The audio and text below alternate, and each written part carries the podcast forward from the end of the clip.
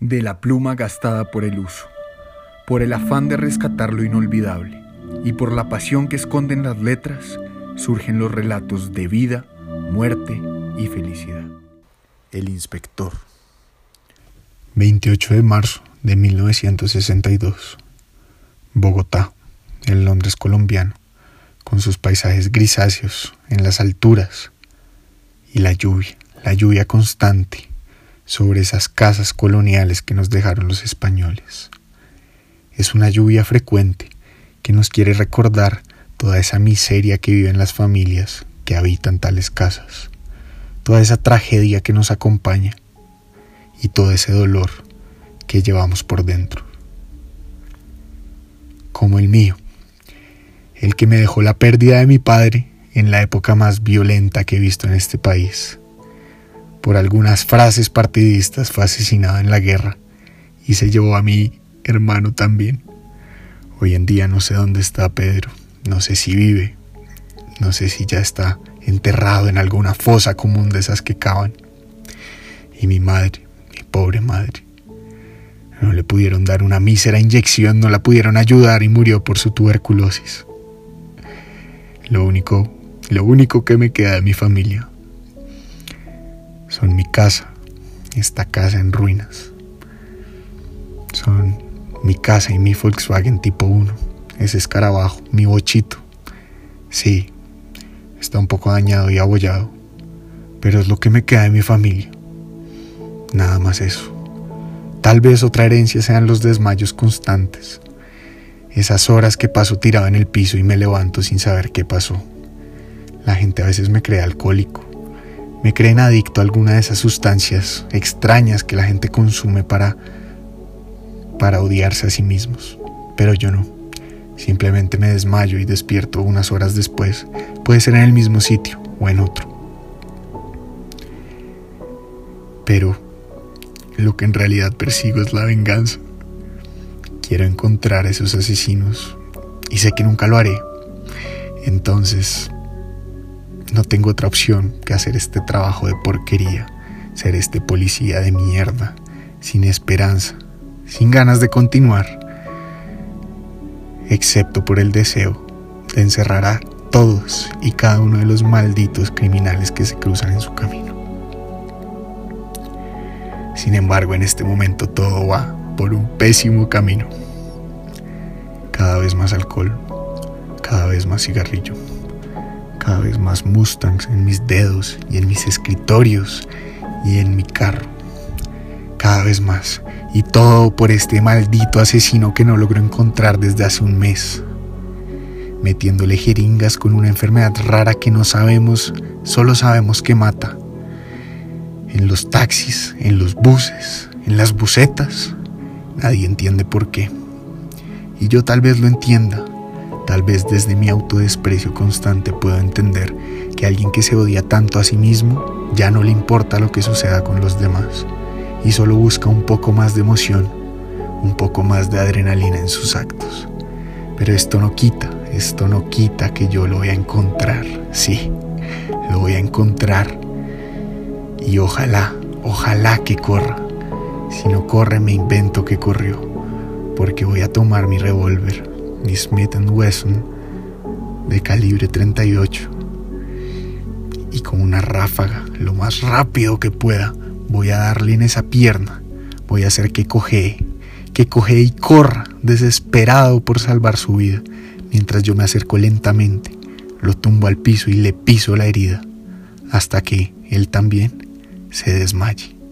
Pero se desmaye no por una enfermedad genética o lo que sea sino por el dolor por el dolor tan inmenso que le voy a causar. Y cuando despierte, buena suerte si en verdad está en una estación de policía. ¿Por qué no? Si me lo cruzo en mi camino y si ningún policía, como yo, pasa y lo encuentra antes que yo, entonces ese hombre no verá el próximo año vivo.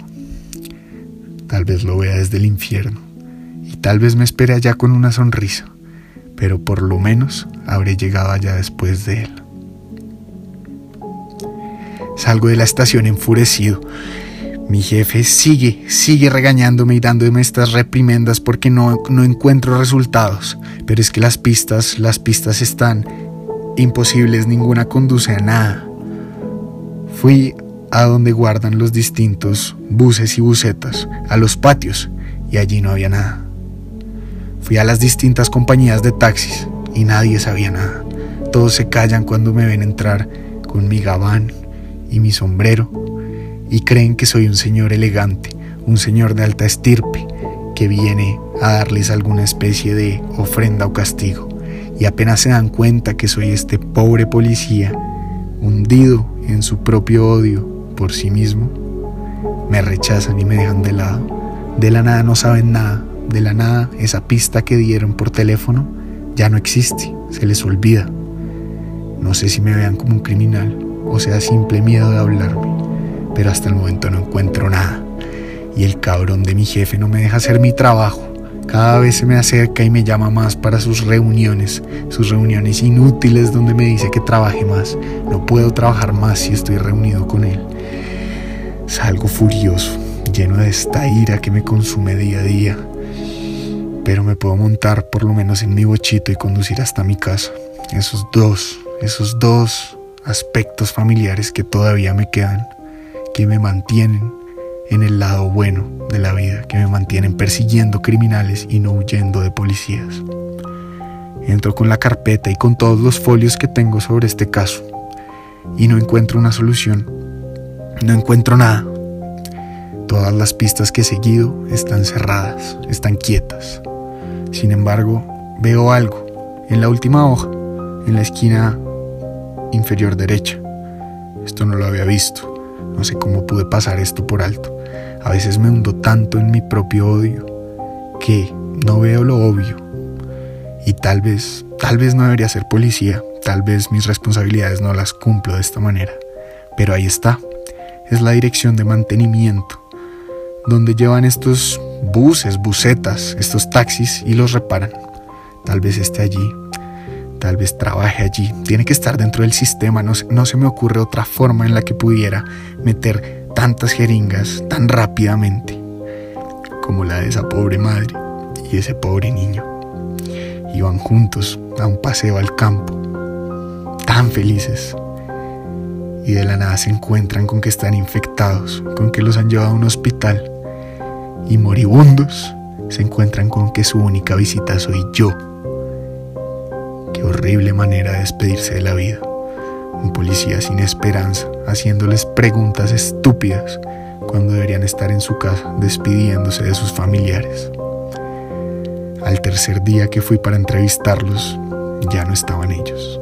Solo habían dos bolsas blancas con cuerpos adentro. Esto es lo que hace ese asesino. Esto es lo que hace él. Le quita la esperanza a la vida. Le quita la vida a la vida y deja esta ciudad con más personas iguales a mí, personas que no merecen seguir viviendo y cuyo castigo es precisamente ese, no poder morir. Despierto. Han pasado varias horas y sigo aquí. No puedo creer que en la mitad de esta investigación, cuando más lo necesito, he caído otra vez en uno de mis desmayos. Me han dicho que vaya al doctor, pero no creo en esos matasanos. A ellos les conviene que uno se enferme más y no que se cure. He vivido 35 años con esto. No creo que me vaya a hacer nada peor de lo que ya me ha hecho. Entonces lo noto. En el piso hay algo que no estaba antes. Sangre. Gotas de sangre.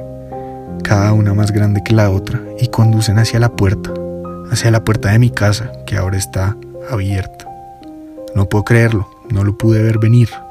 Probablemente el maldito asesino, ese maldito desagradecido, desgraciado, entró aquí, me vio la cara de frente, me vio tirado en el piso y solo río.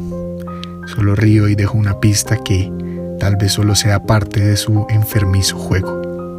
Siento un dolor abajo de la rodilla pero no tengo tiempo para mirarme, no tengo miedo y tengo que seguir a este hombre.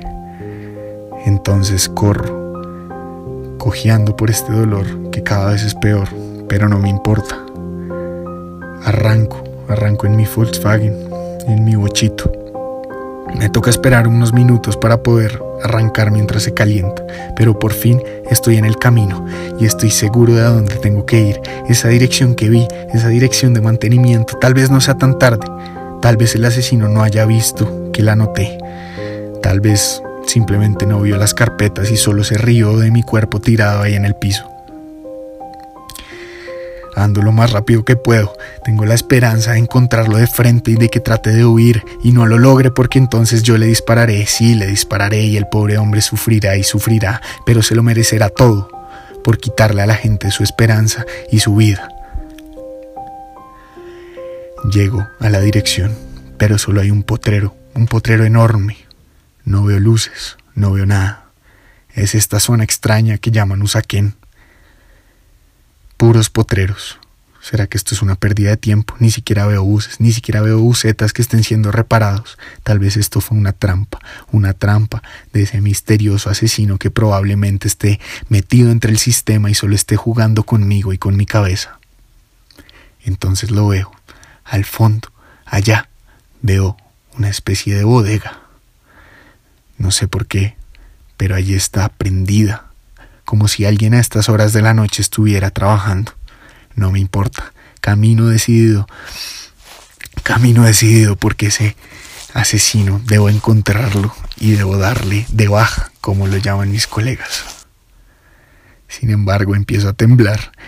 Mi pierna no me da más para andar y caigo, caigo rendido sobre el pastizal. De la nada, estoy otra vez despertándome. No sé cuánto tiempo ha pasado.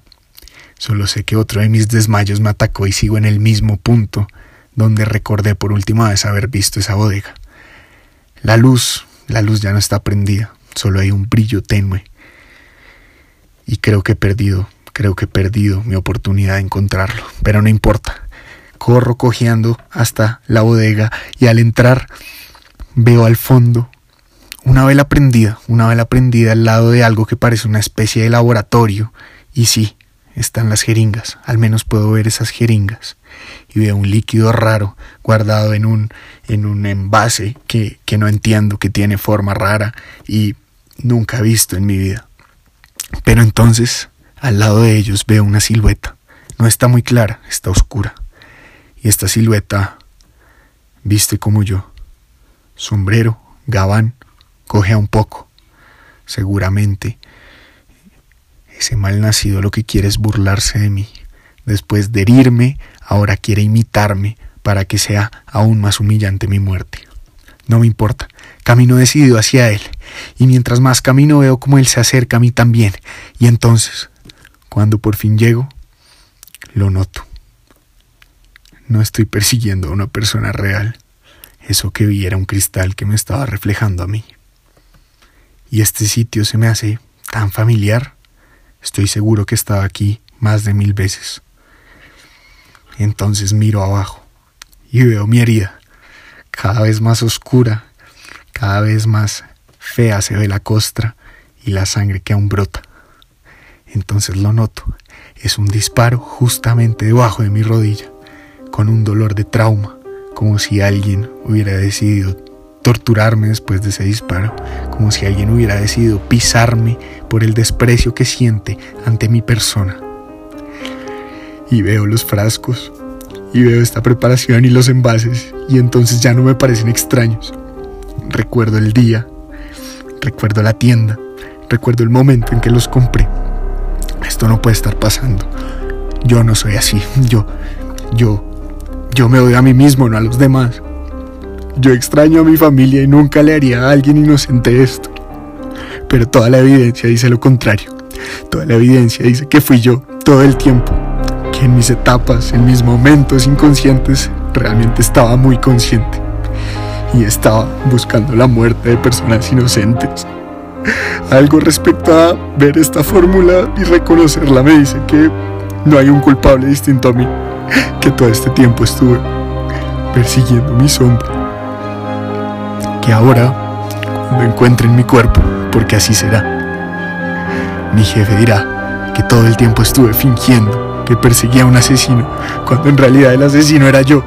Y todos creerán que lo supe todo el tiempo y que, que todo era una estrategia para poder asesinar a varias, a decenas y decenas de personas. Pero no es así. Yo no sabía que yo era esto. Yo no sabía que yo era este monstruo. Siento cómo se tambalea mi cabeza. Siento que me voy a desmayar. Siento ese mareo que siempre me llega.